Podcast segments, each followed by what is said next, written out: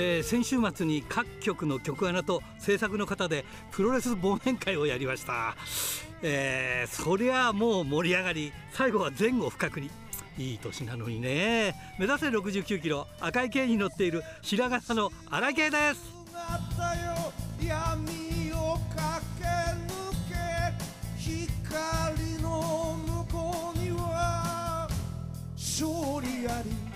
でもね酔いすぎてね記憶なくそう。まあ楽しかったんですけど次の日が大変ですよ。なんか失礼なことしたんじゃねえかとかさ。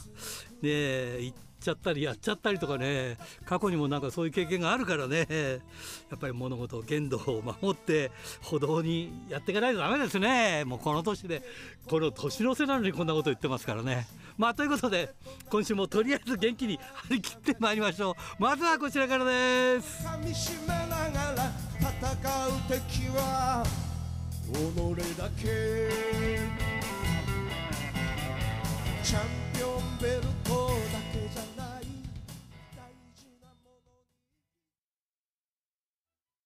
さあ今日のゲストはこの方です。前口タイソン選手です。こんばんは。こんばんは。よろしくお願いします。あのーはい、初めてなんですけど実は僕あのキックボクシングのね、はい、あの、はい、札幌でライズのあの公式戦やってるバウトの進行、あの演出やったりとかずっとしてたもんで、あそうなんで、ね、よく存じ上げてるんですけど、ありがとうございます。それなのに今日はちょっとあれってプロレスラーなのっていう今そ えどうなっちゃってんのって、あの前口だって、前口タイソン選手はあれでしょうね、G あの J ネットワークのあのチャンピオンだったんですもんね。そうですね、もう結構前なんですけども、チャンピオンになって、うんうん、まあ、いろんなキックボクシング団体があるんで、はい、その中であのなんか全員がチャンピオンが集まったトーナメントとかやったりとかして、そうですよね。はい、それでもう自分、日本一になれなかったんで、はい、まあ、あの最後にライズのチャンピオンになりたいと言って、ライズの1位と2位が自分2位だったんですけど、はい、あの1位の人に KO 負けしちゃって、はい、でそれで引退をちょっと決意したあそうですか、まあ、潔いんですよ、自分あの、強い人にもうトップで戦えないと思ったら、うん、もうやめましたね、すぐ。当時はなんかあれですか、はい、チームてっぺんに所属したんですか？あそうですね、もうずっとフェニックスっていうチームで、10年ぐらいやったんですけど、はい、なんか、あのジムの代表の加藤会長っていう方がいるんですけど、はい、その方があの自分の都合でジムをあの独立するって言って、みんなバラバラになっちゃったんで、でそれで、まあ、最後に、うん、あの一番強いジムで挑戦したいっていうことで、あのてっぺんジムに、チームてっぺんにあの移籍しました。ああ、なるほどね、はい、そうなんですよ。ね、はい、そう、それで、じゃあ、はい、その引退してプロレスラーになっちゃったわけ？そうなんです、あのー、引退する前に、あのー、やることが決まってなかったんで、うんそれ別にプロレスラーになりたいと思ったわけではないんでしょ？あんまり詳しくなくて、うんうん、プロレスも、うん、であの仲良くさせてもらってる井渕さんに、あはいはいはい、あの連絡して、うん、井渕さんの試合は見てたんですよ、毎回。はいはいはい井渕さんの試合だけ見てたんですよ、うん、でもあのやっぱ、ああいう動きできる人ってやっぱりいないので、いや、それはすごいですよね、まあ、こんなのは絶対無理だって、自分は思ったんですけど、井渕さんに、はい、あの引退する3週間ぐらい前に、はい LINE で自分やることないんですよねみたいな話をしたら、うん、あのプロレスラーになりましょうっていう感じであの明るく そういうふうに言ってくれたんで、はい、えじゃあやりますみたいな感じで、はい、でもともとあのキックボクサー時代から、はい、ハードヒットにハードヒットっていう団体に出させてもらってたんで、はいはいはい。で石狩さんにもそれ相談したらちょうど自分7月にあの引退して、うん、去年の7月に引退して、うんじゃあもう来月デビューしようってことになって、うん、引退する前ですよ、もう引退する前にデビュー戦が決まってたんですよ。はい、で、7月22日に引退して、8月22日にデビューっていうことで、でヒカルさんも佐藤ひかるさんも忙しいんで、はい、なかなかあの自分の練習に付き合ってもらえずに、うん、まああの2回だけ全日本プロレスの道場で練習一緒にさせてもらって、はい、何もできないまんま。あのデビュー戦になりました。受け身も何もできずに、そうか、まあ、受け身必要だもんね。そう無駄に体力だけあったんで。はいはいはいはい、体力だけはあって、体力だけでこう試合したっていう感じと、うん、あと2回だけの練習で、あの前にその井渕さんにドロップキックを教えてもらったんですよ。はいはい、だからドロップキックのみであのデビュー戦をして、うん、と6連発とかドロップキックやりましたね。すごいな、だってその、はい、片方の足をつけたままキックはするじゃないですか、でもそうですね、でその当時、そうですね、うん、まあ、デビュー戦なんで、うん、なんかプロレスをちゃんとやるぞっていう心意気を出したかったんですよ。はあ、すごいな。だからキックは封印しました。あそうなんですか。5, 5試合封印しましたね。ああのー、はい、赤井さんがね赤井秀和さんが、はい。はい、あのプロボクシングからあの俳優さんになった時に、その殴る殴るシーンとかそういうのは極力そういうことないのでずっと役者やってたって。ああすごいですね、うん、そうしないと、結局そう、それでしか見られないから。あそうですね、うん、自分もそうでしたね。なんか、その蹴りがあると、プロレス覚えないってやっぱああそこに頼頼っちゃいますもんね。そうなんですよ。だからもう蹴りさえあればプロレスにこうなんていうんですか、うん、やっぱ頼っちゃうとやっぱ、だめだなと思ったんで、まあ、ちゃんと一番最初レスリングとかも、はい、あの覚えましたね、最初、まあ、全然できないですけど、寝たら弱いんですよ、まあ、全然自慢にならないですいや、まあ、それそれはだって、今まで立って勝負してきてね、そうですね。いかに寝かせるかってことをやってたわけだからね、そうですね、寝たら弱いんですそう、まあ、自慢にならないんですそうだって寝たらアウチだからね。寝たらアウトなんですよ、だからハードヒットとかも、はい、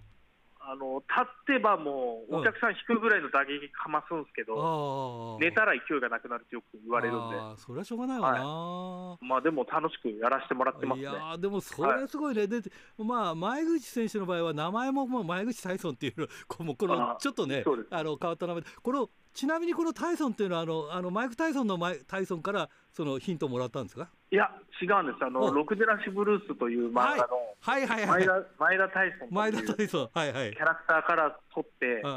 で5年56年ぐらい前に、はいはい、あの森田あ作者の森田先生の、はい、あの誕生日会に潜入することができまして、はいはいはい、あのタイソンの公認をいただきました。あそれでこれなんだ。だから字も一緒なんだ、まあ、勝手に勝手に作あの勝手につけてたんですけど、うん、あの森田先生に「いやタイソンって大丈夫ですか?」って言ったら「ああいいよ」みたいな。もうそういう軽い感じのだったんで。で森田先生も、うん、あの僕のことをなんかちょっと名前見たことあるっていうふうに知っててくれたんで、はい、なんかまあ多分もう記憶にはないと思うんですけども、うん、それ以来会ってないんで。なるほど。あれですけど。これ前口の口の中に十十の字が入れば前田体操になるじゃないですか。そうですね。なんか結構みんなに言われますね。あ本当。じゃあ、でもすごい気に入ってるんですよすごく。お怒ったらどもるんですよね。あ あ。前田体操ね。もう怒んなくても。うん自分で思っちゃうんで、あ本当に、ま、あのー、全くその自分の引退試合の、うん、キックボクシング引退試合のマイクとか、はいはい、超ひどいですから、あそうなんですか。もう KO 負けした直後なんで、何言っていいか分かんないから、もう頭がもう意識朦朧としてて、はい、行かれてるん。で、もう勝ってないほどマイクの閉まらない。引退試合のマイクだったっていう。のをやりました。はい、まあでもそれも、体操らしくていいよってみんなに言われたんで。そうですね。はい、あのどうですか？まあ一つその時代を作ったキックボクシングでね。はい、でそのキックボクサーからプロレスラーっていうのは、なかなかいないですよね。そうなんです。最近いなくて、最近というか、もう全然いなくて、そうですよね。あの、まあ、自分の場合はこうグローブをつけてない、純プロレスをこうやってるので、そうかそうかそうかはい、そういうのがもうちょっと流行るかなって、この1年間で流行るかなと思ったんですけど、全然いないですね、やりたいという人はちょくちょくいるんですけど、うん、でもちろん今のその、まあ、名前はまだ言えないんですけど、はい、トップ選手で、はい、自分が引き抜こうとしてる選手がいる。んで、はい、某某団体の大物の選手がいるんですけど、まだ言えないんですけど。そしたら、あれ、タッグ組む、はい、そうなんですけど、すごく身体能力高くて、うん、でもう本当に格闘技やってれば誰でも知ってるような名前の人なんで、すごい。その人を自分は、うん、あのまめに毎日、毎日というか、まめに LINE をして、うん、あのアピールして、アプローチしてますね、引き抜き落としてますね。いや、それ楽しみですね、もしな、ね、いや、そういう、そうなんですよ、だからもうアメリカとかは、うんうん格闘技からプロレスラーになるっていうパターンが多いんですよ。はいはい、だけど日本はまだそういうのやってないんで、だからちょっと自分は勝手にさあの最先端の人間だと思い込んでます、なるほどね、はい、相当昔はね、FMW には、はい。まあ、元キックボクサーっていう方がいましたけどね、はい、グローブ、はいそうですね、グローブつけて戦ってはいましたけどね、はい、あんまりいないので、うんうんうん、本当にいないですね、あんまり。そうですよね、でそれ、はい、なおかつそのキックじゃなくて、そのプロレスという枠の中でやるっていう形ですもんね。そうですね、やっぱ純プロレスで、純プロレスでね、はい、そういうのをどんどん増やしたいんで、うん、でやっぱプロレスが前口体操はまだちょっと名前がちょっと弱いのと、はい。なんか、まだあんまり知られてないですね、いろんな人に。もっと知ってもらいたいなって思ってて、うん、なんかプロレスとは別のことをやりたいなって少し思ったりしてるんですよ。本当は、自分、引退した時に、はい、なんか役者さんとかになりたかったんですよ。だけどなんか、あのー、役者の練習もしてプロレスの練習もするってこうなると、うん、こう2ついっぺんにやると大変なので、はい、まずはもうプロレスを優先しようと、プロレスがちょっと、プロレスでちょっとこう有名になったりとかしたら、そういう話も絶対来るって思ったんで、そうでしょうね、だから今はもうプロレスを一生懸命やってるっていう感じなのと、うんうん、キックボクシングの練習もたまに練習しないと、うんうん、動き忘れちゃうので。うんだから結構練習は結構やってますね。あのね、キッックボクサーからの俳優になったあの武田選手？はいはい。あのいい味出してますよね。そうなんですよ。ね、ああいうふうに自分もなりたくて。ね、なっていけばね。はい。だから過去になんか短編映画だったりとか、はいはい。あと新宿スワン2っていう映画に出たことあるんですよ。はい。はい、だけどまあそんなセリフもなかったんで、うんうん、だからもうちゃんと稽古の練習とかしないと。まあ、ダメだなっていうのいやだからやっぱりあの、はい、リングでマイク持った時はや、はい、役者の勉強でもあるんでしっかり。いやもうマイクがマジやばいですよ。でもそこできないと 役者としてはそそこできないとできないんですよ。ね、はい、頑張って頑張っていただきたいなと思いますよ、あのはい、どうですか？あのまあ、実際そのキックまあ格闘技には違いないけど全く違うフィールドじゃないですかやっぱりプロレスって、ややってみて楽しいんですか？あでも楽しいですよね、すごく。はい、もういろいろ吸収して、はい、一番今、なんか伸びしろがある位置かなっていうのは分かります。それはいいですね。はい、どんどんどんどん吸収して、うん、あとは、ね、あとはその前口選手らしい決め技、なんかここ一発入ればツボで必ず決まるみたいなものがで、はい、出てくればね。そうなんですよ。今だからいろいろと、うん、あのー、今タイソンスプラッシュって技があるんですはいはい。それがあの最強の技です。それスプラッシュっていうのは、はい、とあのと飛ぶトップロープから飛ぶんですか？すねはい、じゃあもうなんか殴るも蹴るも関係ないじゃないですか。もう自分はもうあの最初プロレスの技でこう決める決めたいって言って、で自力初勝利した時も。はいタイソンスプラッシュだったんですよ。ああ、なるほどね。で、うん、あとやっぱもう持ち味の、えー、キック、キックでハイキックで KO っていうのもあったりとか、なるほどね、でも僕はまだあのあの自分、現役時代、キックの現役時代、パンチが武器だったんで、はい、パンチは解禁してないんですよ。あなるほど、はい、だパンチを、顔面パンチって反則なんで、はい、だからあのボディとかあるんで。はい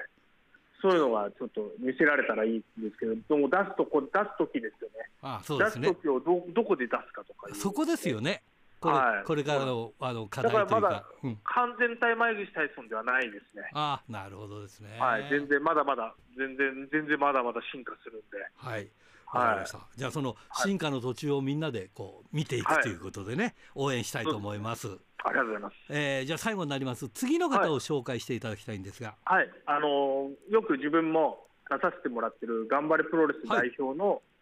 大岡健さんです。は、わかりました。ありがとうございます。はい、えー、それじゃ本当に最後になります。全国のファンの皆さんにメッセージをお願いします。はい、はい、えっと前口大尊です。自分はまだあのプロレスラーとしては1年ぐらいしか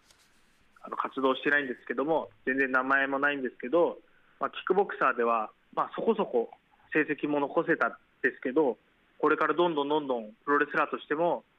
一人前になっていく予定でいるので、前口タイソンを一人の一人でも多くの方に覚えてもらえると嬉しいので、応援よろしくお願いします。ドクター。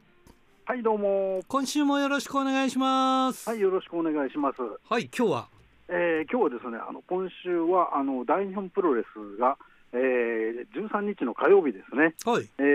ー、後楽園ホールで大会がありましたので、見に行ってまいりましたけれども、はい、これはですね、えーと、タイトルがですねあの工業のタイトルが、はい、エールって、あの YELL、はい、エールっていうのに鍵括弧がついててですね、はい、まああのまあ、そのタイトルの心はというと、あのマスクをしたお客さんは、はい、えー、声を出して声援をしてもいいですよという大会。はいはい。まあ他の団体でもありましたけどね、はい、あのえー、後楽園ホールとのその協議の上で、まあえー、おおよそ半分というところを、えー、定員のリミットにして、ですね、うん、その代わり、マスクをしている人、あの不織布マスクをちゃんとつけている人は、声を出して声援していいですよという試合だったんですね。あなるほどですね、はいえーまあ、大日本プロレスはあの今までその声出していいというね、あの試合を、うん、えー、しばらくしてなかったもんですからね、はい、特に後楽園ホール側としては、やっぱりその、えーまあ、規制が結構あの厳しい、まあ、ホールホール後楽園ホールっていうところはあの、大日本プロレスを含めたプロレス団体に比較的優しいんですけれどもね。はいはい。でまあ、特にその大日本プロレスというのはその皆さんご存知の方も多いように、えー、いろんなその団体があの使わなくなった費用をですね調節して、うん、例えば活気エイドとかね、うん、あのそういうことをしてましたからね、はい、あの後楽園ホール側、まあえー、東京ドーム側とも非常にあの緊密な関係保ててる団体のうちの一つだという話なんですけれども。えーまあ、それで、えーまあ、とはいってもその、えー、声出しに関してはなかなかまだまだ厳しいということもありましたので、うん、こうまあ、実験的な興行っていう意味合いだと思うんですけどね。はいまあ、今回、その、えー、大会のまず最初にですねあのいつも、えー、誰か選手が出てきて、あのまあ、最初にはですねあのご存知のように、あの 戸坂社長が出てきて、えー、ちょっと早く出てきました、えー、戸坂社長の戸坂です、今日も一日よろしくお願いします。なんてことを言うわけですけどもね、はい、そこへですねあの今回は小鹿会長が久しぶりに登場しまして、はい。えーまあ、でやはり大日本プロレスのリングは懐かしい。このようにお会いできることを夢に見ておりましたなんて言いましてですね。あの小鹿会長の口調ってあれですよね。あの、えー、戸坂社長がその、えー、シュプロモバイルにあのえー、時々そのエステというかね、あの、えー、えー、小鹿会長のことを書いてますよね。例えば電話をしてきて、えー、とさかあのこの予定はどうなっておるのかって言ったっていうようなことが書いてあると、あの私なんかとしてはですねその書いてあるセリフがですねあの小鹿会長の声で頭の中で再現されるような気がしてしょうがない まあそれはとも見ておりましたなんていうのは、まあ、なかなか小鹿会長は言い回しですけども、あのー、そこで小鹿会長の口からあの出てきた言葉は、あのえー、前、この番組で言いましたように、そのえー、がん治療を、ね、受けてたというお話がありましたね、はいはいはい、それで抗がん剤の治療が、えー、終わりましたというような説明がありました。そうなんだ、えー。まあ、それで大日本プロレスのリングでも、あのー試合をしたいというようなことを言ったんですけど、考えてみたら、ね、あの抗がん剤の治療しながら新潟プロレスで試合してたわけですよね。いやそういうことだよね、今、今考えたら、あそうだったのって、ね、いや、まさに鉄人中の鉄人ですよね、これね。ねだって抗がん剤治療したら相当辛いらしいですよね。いやね、あのまあね、どういうお薬かはちょっと詳しくはさすがに聞いてないですけども、やっぱりあの体力的にはね、だいぶ損失を受けるだろうと思うんですよね。はいはいはい。まあ、そこで今年まあ数試合とはいえね、試合してたわけですからね、うん。えー、あところであれですよ、その小鹿会長の出たあの何でも鑑定団、はいはい、はい、えー、見ました、見ました。あの 僕あの、再放送がですね先週ようやくありましてね、うん、あの本放送の時見逃してしまったもんですから、うん、録画してみましたけども、あれだけ見ると、なんかおとなしい、いいおじいさんみたいな感じ、ね、いやいやいや、そう、そう、騙されちゃいけませんよって、違う、違う、違います、そうです。まあ、いや、まあね、あの長年のににわたって、日本のプロレスを盛り上げてくれた功労者の方ですからね、えまあ、それが、あのー、今後もね、あの小塚会長、えー、試合をしたいとおっしゃっていられましたのでですね、うん、来年は大日本プロレスのリーグでも試合が見られるかもしれませんし、うん、新潟プロレスはこれ以上に出ていくつもりだろうと思いますんでね、楽しみにしたいところだと思いますけどね。はい、まあ、それでですね、えー、今回、えー、大会はですね、えー、第1試合からですね蛍光灯6人タッグマッチで、はい。えー、上谷秀吉、ドリュー・パーカー、伊藤優作対伊藤隆二、沼澤邪気、えー、星野勘九郎というカードだったんですね。はいあのドリュー・パーカーが出たということもね、あのまあ、意外というかね、あのずいぶん早く戻ってきたなという感じだったんですけどね。それから、ねえー、えー、でこの試合でですね、えーと、上谷選手が、えー、伊藤隆二選手にラリアットからのバックドロップでスリーカウント、えー、ピンを取ったんですね。はいはい、で、えーまあ、それで、えー、伊藤選手あの、マイクを持って言うには、負けた俺が言うのもなんだが、えー、大日本全員で生まれ変わらなければいけないと、えー、そのために1月4日、えー、上谷のベルトに、デスマッチヘビーのベルトに挑戦するぞという表明をしましたね。えーまあ、1月4日はね、あのー、昼なんですよね。あそうなんですか、えー、12時開始なんですね。まだ正月休みかな。えー、まあね、4月、まあ、あの学生さんとかはね、あのかなり来られると思うんですけどもね。そうだよね、もう、でも会社始まってる人もいるよね、4日だったらね。4日から始まるっていう方、結構、今年多いと思いますよね、ね曜日の関係でね。4日が日曜日とかだったらよかったんですけどね。ねうんねまあ、ちなみにあれですね、その4日のあの興行予定表を見てみますとね、あの東京ドームの新日本プロレスは17時開始。はいえー、まあね、あの会社終わっていく方も都内のことならば、まあ、6時過ぎとかにつけるかもしれませんからね、はい、えー、途中から見られるっていう、前半はから見られるということになると思うんですけど、大日本は、まあえー、新木場で12時、うん、それから、えー、東京女子が11時半開始という、これもまた昼ですね。すごいね。で、えー、昔はですねプロレスリングウェブとかね、あれなんですよね、はい、あのえー、ドームの裏でえー、興行を打ったというの同じ時間帯に、そういうね、ね。あの挑むところがたくさんありましたけどもね、今年挑むところはですね一つだけありましてですね、はいはい、あの OSW というですね、はい、食いしん坊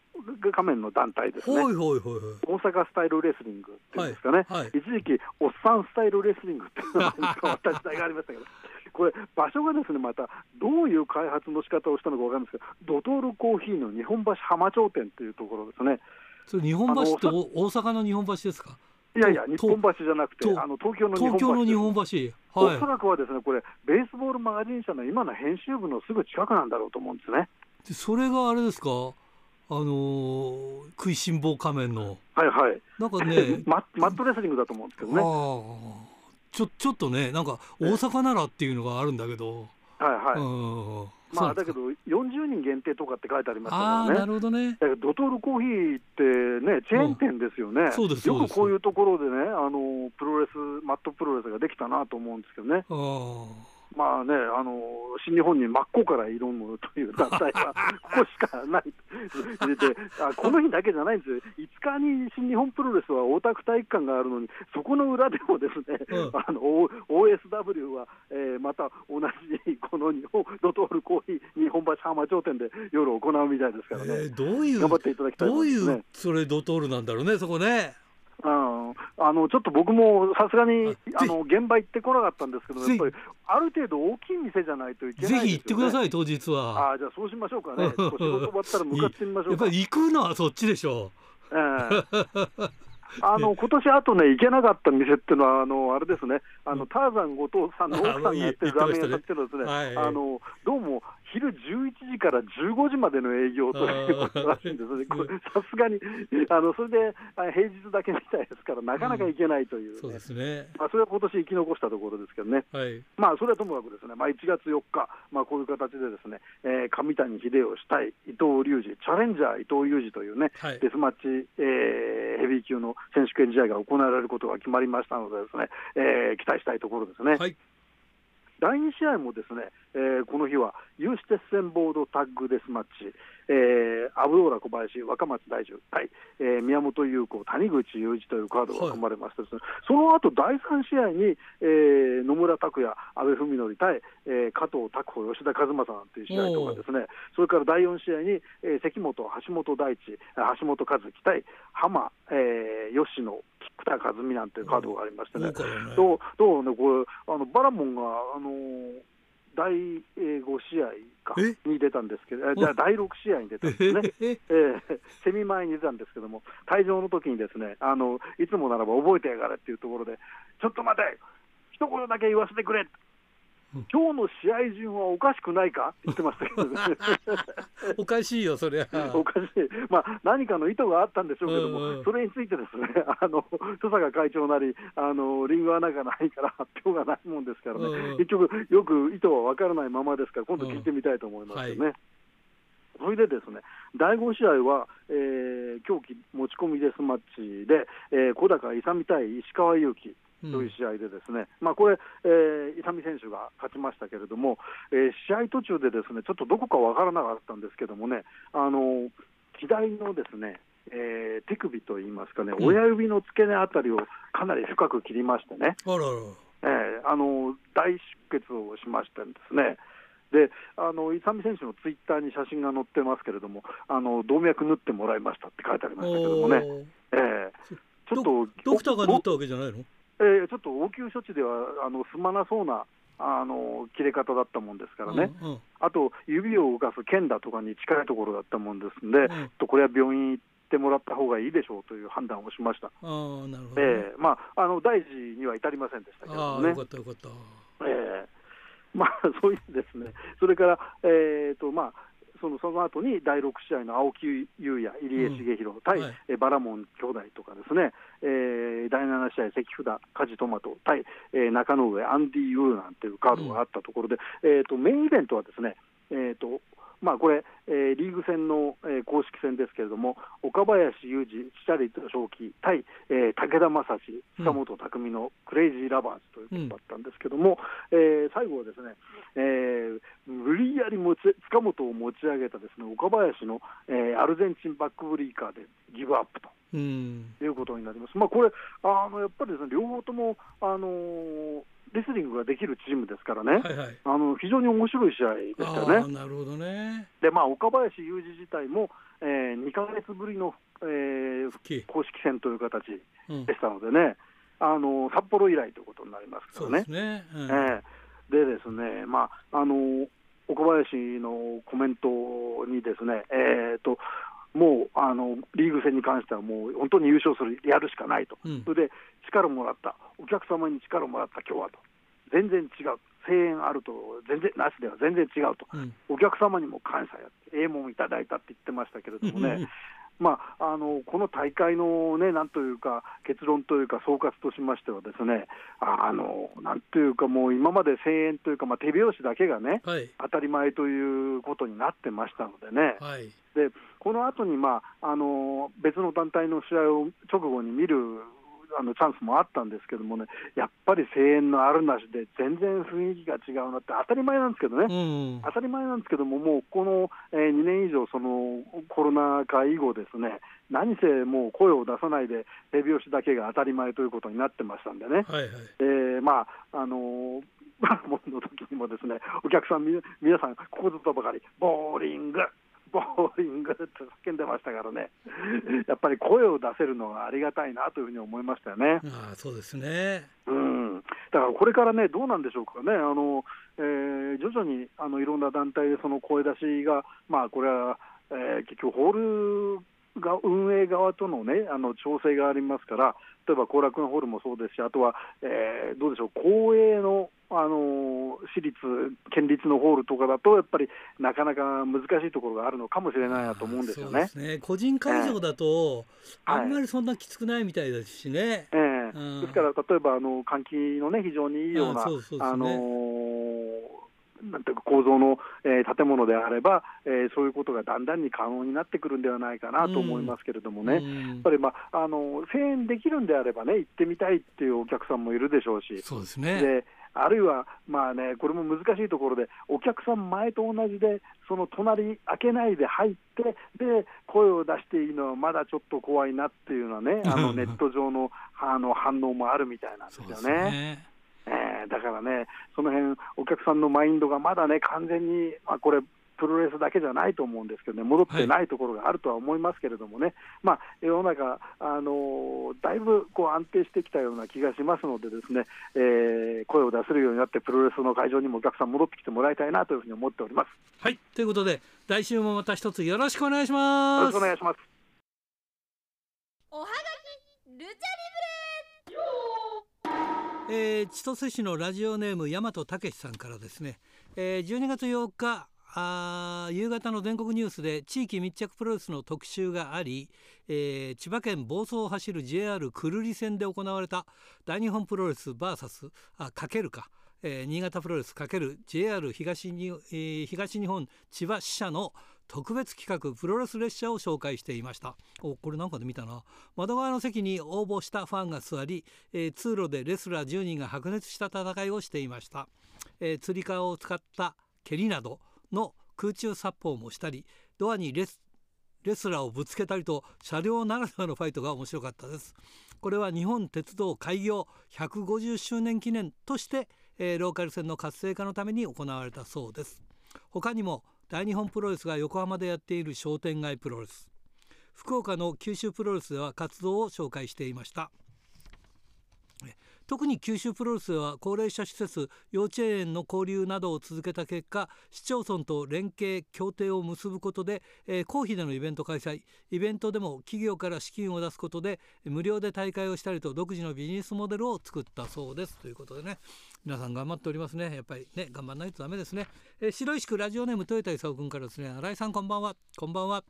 えー、鈴木軍が年内で解散することが決まったり J. クリー田尻イザナギのえー、全日本対談が決まり、えー、来年以降を見据えて動く選手が増えたということなんでしょうかね？クエスチョン。えー、鈴木軍解散を惜しむ声が多いようですが、えー、正直ここ数年は鈴木みのるが中心というよりかは太一とザックが中心というイメージが強かったですし、えー、鈴木軍に限らず新日本の、えー、軍団構想そのものが頭打ち状態だったのでリセットする流れがあるのは当然という感じがしますね。まあ個人的には阿部選手のバサラ対談の方が気になりますね、えー、阿部選手の場合はバサラ以外にも活動が多かったのでいろんな団体で活躍する姿を容易に想像してしまいますが点点点えー、できることなら来日の北海道シリーズに全戦参戦するなどして、えー、地方を回ってほしいなとは思いますね。えー、アストロノーツのパートナーでもある野村拓也選手が宮原とのタッグで最強タッグを優勝しすごいよね、えー、3回ヘビーにも挑戦するので安倍もジュニアとか気にせずにいろんな団体に上がって名を上げてほしいなと思います。ということでね。ということで、えー、年内最後の締め切りはいつか気になりますね。来週の木曜日ですか？っていう話ですが27日火曜日、えー、27日火曜日までにください、えー、午後必着です。午後っつってもあるからな。午後3時くらいまでに必着で夕方はい、えー、夕方必着ということで、えー、27日、えー、今年の締め切りは27日夕方必着です。はい。えー、小樽市ラジオネームタルッコスネークメガネ君からですね、えー、ジェイク・リーが田尻イザナギと、えー、年内いっぱいで全日を退団して来年からフリーとして活動となるとのことで話によれば新日はノアに上がるのではという噂も出ていますが、えー、どこに行っても彼ららしい戦いを見せてもらいたいなと思いますし同じ北海道出身の人間として活躍を願っていたいと思います。ねどこに出るんだろうね。でもだんだんなんかあれだね。スターダム化していくかもしれないね。みんなやめて新日本とかになっていくのかね。どうなんでしょう。分かりません。えー、これは誰だ？高木くんか。富山県高木克彦くんからですね。ラジオネーム、えー、今週の「シュープロ」の表紙はケニー・オメガ、えー、ケニー・オメガのインタビューも掲載されてますがまあケニーが関わることで新日本も「週刊プロレス」も今より良くなればいいですねかっこ笑いと。えー、ケニーのインタビューは東京ドームで対戦するオスプレイと現在の井伏浩太のことしか触れてませんが、えー、新日本の顔の岡田和親のことは全く触れてないということで、えー、ケニーということですね。はい、それでケニー・オメガがいつも新日本を見て見てはがっかりしてた。新日本には俺が足りないと感じてた。に岡田和親がこのインタビューを読んだらどう思うのかな、えー、個人的には岡田和親がどう反論するかが注目だなということで。しかし中田マイケルは新日本プロ新日本あ違う違う日本プロレス界にすげえ貢献してるな。かっこ笑いということで。そうだよね。頑張ってるね。はい、えー、それからあと2つ読めるか。清田君金崎正史君から。先週のジングルで力プロ上野隆選手が出てましたが懐かしいです。彼は札幌北区出身で長身醤油顔の選手でした。天野 EWA から IWA ジャパンに入りその次が力プロかな、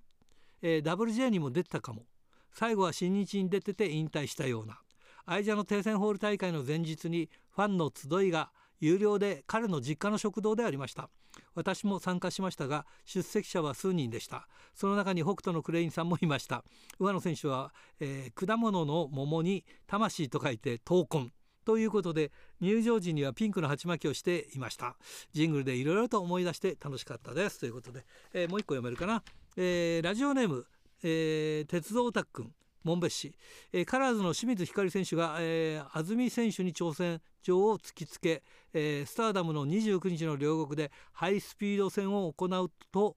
なりました。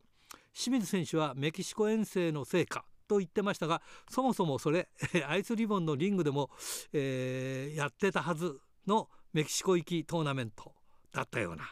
アイスを踏み台にしてスターダムでってアイスをアイスも舐められたもんですね。ということで。まあねいろいろあるからね。場所が変わるってことはね。で最後にですねまあ先週もあの紹介したと思いますが年末年始に本を出します。でこれ天竜源一郎の女房という本をね2冊プレゼントします。他にもありますけどね。今日はちょっとこれを紹介しますね、えー、これは島田真紀夫さん奥さんですね、えー、が書いたんですけど途中で亡くなって、えー、後から島田綾乃さん娘さんがね、えー、まあ足して書いたということでいやこれね一気呵成に読みました面白かったですね。まああのその奥さんから見た天竜源一郎でまた逆に奥さんがこうあってほしい天竜源一郎をまああの応援してたというようなことが書かれてるんでねこれおすすめです。ね、ぜひあのこれはあの年末年始読んでいただきたい本です。ということでおはがきルチャリブレでした。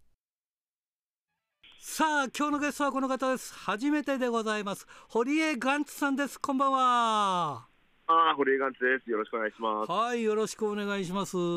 あのラジプロずっとあの最初はあのシュープロの提供でやってきたりとかして、えー、シュープロさんにいろいろこうバックアップしてもらったりしてたことがあったんでシュープロシュープロ記者とはずっと仲良くやってきたんですが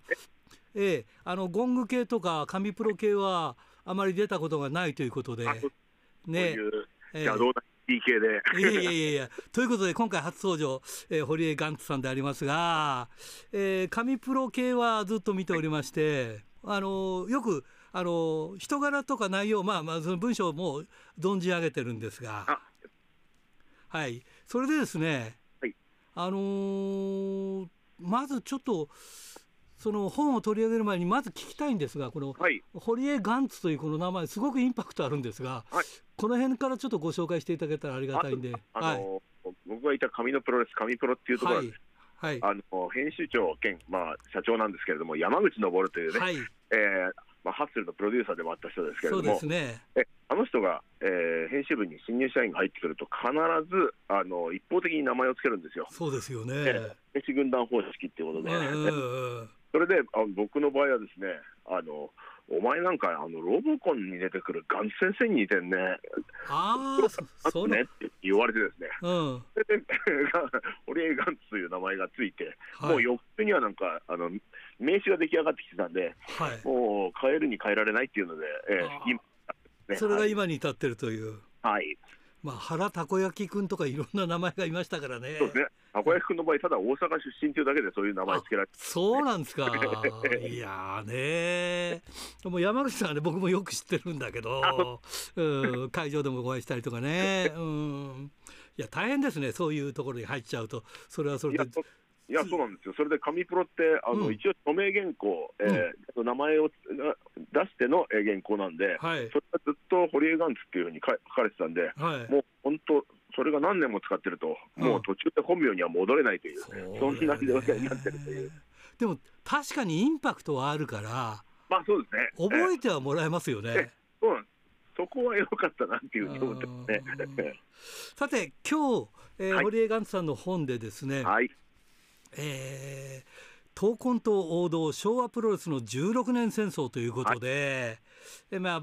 馬場さん猪木さんのこうまあいろいろ昭和プロレスの16年間のこうまああった出来事をいろんなところから見てこうまとめたということでね、はい、えー、非常に読み応えがありましていや楽しくまあいろいろああそうかこういう時にはこんなことがあったんだっていうまあ一つ点と点がこう線になってつながったという、はい、まあ、まあそんな感じがした。まあこれ592ページでしたっけ？ものすごく分厚くて、ね、コロコロコミックサイズって言われて言われてるんですけどね。そうですよね。で、まあ、いろんなところから、まあ、例えば、まあ、僕なんかもコインしてもらってる、あの、えー、斉藤さん。はい。うん、はい。さとかね、ふみさんとかも、それもそういう人たちが書いたところのものも参考にしながらという、こういういろんなことを参考にしながら、これ、作り上げたということで。まあ、そうですあのいろんな事柄を全部、えー、一話完結のやつが続いてるんですけれども。うんうんその題材にあった、一番あった人に、えー、インタビューして、えー、その人のあの証言をもとにっていう形で作らせてもらってますね。あのね、これ僕らのイメージなんだけど、神プロとか、まあ、そのホレーガンツとか原たこ焼きとか、そういう名前とかあるじゃないですか、このこのイメージからどうしても書くものとしてはこんなにかっちりして硬いものっていうましてそのこう言ってみれば歴史ものに近いじゃないですかこれね。ええ、だからそういうかっちりしたもん書くんだ堀江ガンツさんってってちょっとそういうふうに思っちゃったりしてるところまで。この辺はいかがですか、まあ、僕もあのもともとは神プロってインタビューばっかり載ってるから、はいはいえー、とにかくいろんな人にインタビューして、はい、えー、その蓄積がたくさんあるんですよ、知識が。ああ、なるほどね。えー、それをまあ自分なりに、ああ、こういうことかと。えーはいはいね、整理し直すと、うん、えー、非常になんか分かりやすいような、えー、プロレス史というか、うん、えー、そういうものが出来上がったっていう感じですね。いやだからそのねイメージとは違ってすごいこうちゃんとちゃんとしたものって言い方して大変失礼なんですけど、まあその学術史的なものが出来上がったっていうイメージなんですよね。そうですね、まあ、結果的にそういうふうになりましたね、うん、こういう感じになると思ったんですか、やっぱり。いや、えもともとはですね、はい、あの昭和40年男っていうあの一般紙に、はい、えー、書いてたものが大半なんですよ。ああ、なるほど。それなのであの、プロレスファン向けではないので、はははえー、より分かりやすくというか、ははってれば、えー、大体わかるような感じっていう、すごく噛み砕いて書くことを心がけたんで、えー、それで、あのまあ、それがまとまると非常に、まあ、自分で言うのもなんですけど、わすごく分かりやすい、えー、初心者からマニアまでみたいな本が出来上がったなというふうに思いますね。そうですね。この本のいいところは、多分初心者の方が読んでも、あ、こういうことがあったんだなっていうのがわかるというか。ええね、いわゆる注釈みたいなのはいらないように、えー、ではあるんですよ。でもあのなんていうか心の内まで入ってるじゃないですか。これはきっと嫉妬心だよねみたいなところがね。馬場さんの嫉妬心がこうそういうことをさせなかったとか、まあそれは馬場さん自身がそれは嫉妬だってジェラシーだとは言わないから、多分その類推するっていうか周りが多分そうだろうなっていうところでだろうけれども。まあそうですね、ええ。まさにその通りですよね。そして、まあ、プロレス界っていうのはやっぱりジェラシーの世界ですからね。ジェラシーが、えー、歴史を紡いでいくというか、うん、えー、そういう世界だと思ってるんで、そんな、そうですね。あのーはい、これを読んでるとよくわかるんですが、はい、ちょっとしたところからボタンの掛け違いが起きていくとどんどんどんどんそれがこうほころびて大きくなっていくっていうか、はい、もうすごいですねこのほころびっていうのが。まあそうですね、あのー、だからそれがいろんな伏線になってるっていうこともね、はい、そしてあのあえてあのそのほころびを、えー、大きな物語にしようともしてるかもしれません、ね、そうですね。特に猪木さんなんかはその辺意図してそのほころばせてるというか、ええ、ねえ。いまだにわからないこともあるんでしょうけれども、ええ、そこからこの物語が始まっていってっていうね。まあそうですね、ええ、でもなんかこう、はい、こうこの16年のこの中でこうまあいろいろ読んでるとこうやっぱりそのどちらもまあ馬場さんもそうでしょうけど順風満帆とまではいかなかったんですよねやっぱりね。そうですよね、えー、この団体を続けるってこと大変でしょうし、うんうん、それと忘れちゃいけないのはこの、えー、16年間いわゆる1988年まで書いてるんですけれども、はいはい、これ全部あのーテレビのゴールデンタイムもやってた時代なんですよね。あまあ、はいはいはい。18年の3月までは自己団体。はい。まあ、えー、団体のエースであり、うん、社長であり、さらに、あのテレビのゴールデンタイムを任されたプロデューサーでもあると、はあはあえー、これを毎週毎週視聴率を取って、はあ、えー、ファン、ファンももとより、えー、一般視聴者すら飽きさせずに、うん、もう何年も、えー、興味をつながなくちゃいけないっていう、そういう頭ををずっと使ってた歴史なんだなっていうふうに改めて思いましたね。そうですよね。いやだからそこでねいろいろ紆余曲折あってまたこのそのなんていうんですかこの猪木馬場馬場猪木というのが、この2人のこのなんていうか磁場がないとやっぱりこれも多分成立しなかったですよねきっとね。いやそうですね。えー、だからこのライバルライバル団体、ライバルがいたからこそ、うん、あのどちらも盛り上がったというのが明らかに言えると思いますね、うん、だから今はやっぱりそういう両極みたいなものがなくなってきててみんなおしなべてこう、個性でこう来てるから、ええ、そういうなんていうかぶつかり合うエネルギーとはまたちょっと違いますもんね。まあそうですよね、えー、自分の好きなものを選ぶっていうことになりましたからね。えーだからこれはもうなんか社会も巻き込んでこういろいろこういうエネルギーであったりとか例えばその大きな問題であればその引き抜きなんていう問題があったりとかして、はい、それで世の中に揺さぶられるっていうか、はい、ありましたよね。そうですよね、えトップの外国人トップ選手がどんどんあの取られるわけですからね。ねえ。だからはいはい、これがだけどあの大事件ではあるんですけども結果的になんか、大型トレードになって、えーえー えー、フレッシュな話題を両団体が提供できて、えー、成果につながってるっていうのもなんか面白いところですよね。うん、そうなんですよね、だからまあ結果よしになってるところもあるし、えー、ただその金銭的な部分では大変だったろうなっていう。いやそれはやっぱりあのバックにテレビ朝日、はい、日本テレビがいて、うんえー、この代理戦争でもあったっていうところが、この面白さですよね。だからある部分、その今言ったその、まあ、うちはラジオですけども、はい、テレビの代理戦争っていう、一つのコンテンツね、はい、これ、楽のコンテンツとして、やっぱりあのお互い欲しかったっていうか、それで、なおかつこのプロレスは20%以上とか、まあ、下手すら30、40取れた、そういう時代ですもんね。そうですよね、だから藤波さんがよく言うのは、もう本当にテレビ朝日の社屋に行くと、もう、うん、あ鼻鼻高々だったと。もうとにかくワールドプロレスリングがこの曲の看板だったっていうふうに言ってますはいはいはい、はいねいまだにだからねそういうものがあっていまだにそのある部分今のプロレス界って昭和プロレスのファンも多くて、はい、やっぱりそこはやめてないんですよね不思議とね。いやそうなんですよね。それとまああの芸人さんとかも、えー、そうなんでね。この僕ぐらいの世代のそうそうそうそう芸人さんたちみんなプロレス好きですからね。あの要は80年代前半のプロレス体験した人たちが今代ぐらいですからね、はい、今でもあのねええ。いろいろなんかアメトークになったら必ずそういう人が出てきたりとかね。本当にそうなんですよ。ね、みんな同年代ですよ。そうそうですよね。でまあだから要するにその語れるプロレスがあったっていうか、はい、語れるプロレスだったのかなっていう気もしないでもないですかね。ね。えー、うん、それとまあ、えー、当時は謎があったっていうのもああなるほどですね。えー。まあそういうことが散りばめて書かれてあるということで、はい、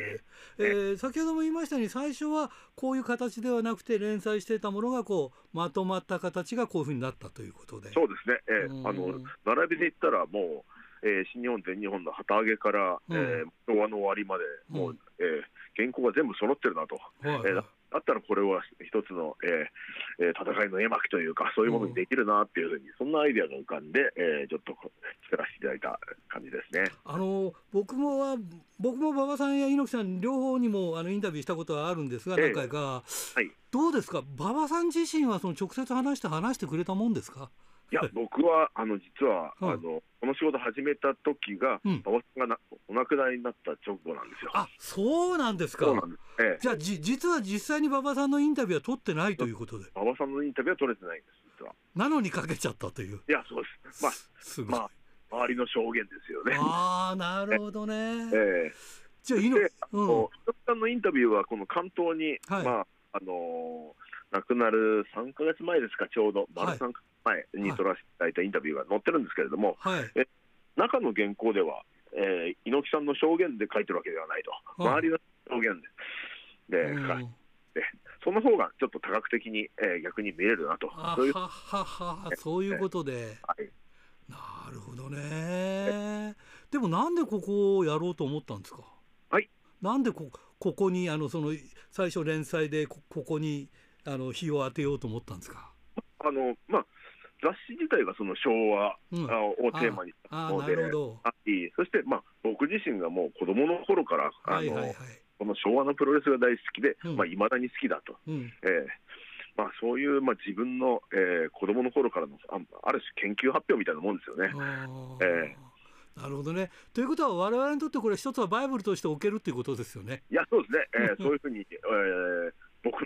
僕がもう四十何年間研究したものですから、だからこれ、見ていただきたなというふうに思いますね。1972年から1988年のこの辺のリアルなファイトは、この辺で全部読めば分かるよということで、まあ、そうですね、であとは、えー、今、昔の映像って結構見られるじゃないですか。はいはいはい、だから映像を見て、なるほど、いただけると、いろんな背景とかが分かって、より面白く、えー、見ていただけるんじゃないかななんて思いますね。この時はこういうことがあって、彼らがこうなったんだとか、え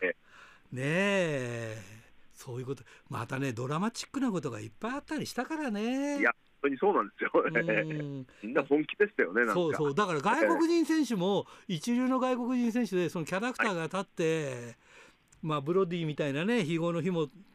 あの遂げてる方もいたりとかね。アルコーガンみたいに、うん、もう新日本で育って、そうそうそう、え世界のスーパースターになった人もいたりとかですね。そういうことなんですよね。えー、だからここはね、まあ、新しいファンにもぜひぜひ読んでいただいてね。はい、本当にあの入門書としてもいいですから。ああ、なるほどね。はい、いや、熱くて、もうでもね、そんなに僕は時間かかりません僕はまあ知ってることも多かったんでね、うん、それでもなんかね読みやすくてよかったですよ。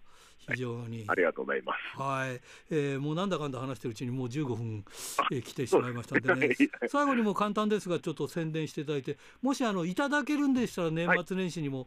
何冊かいただけたらありがたいんですか。はいえー、皆さんに2冊、えー、お送りしたいと思いますわかりました。2冊いただきましたので、年末年始、はい、えー、ガンツさんの本と書いてくれれば、えー、えー、いいかと思います。それで最後にあの宣伝と、えー、全国のファンの皆さんにメッセージをお願いします。はいそうですね、えーと、昭和プロレス好きの人には、えー、必ず楽しんでもらえる本だと思ってますんで、えー、この年末年始、えー、ぜひ読んでいただけたらと思います。そしてまあ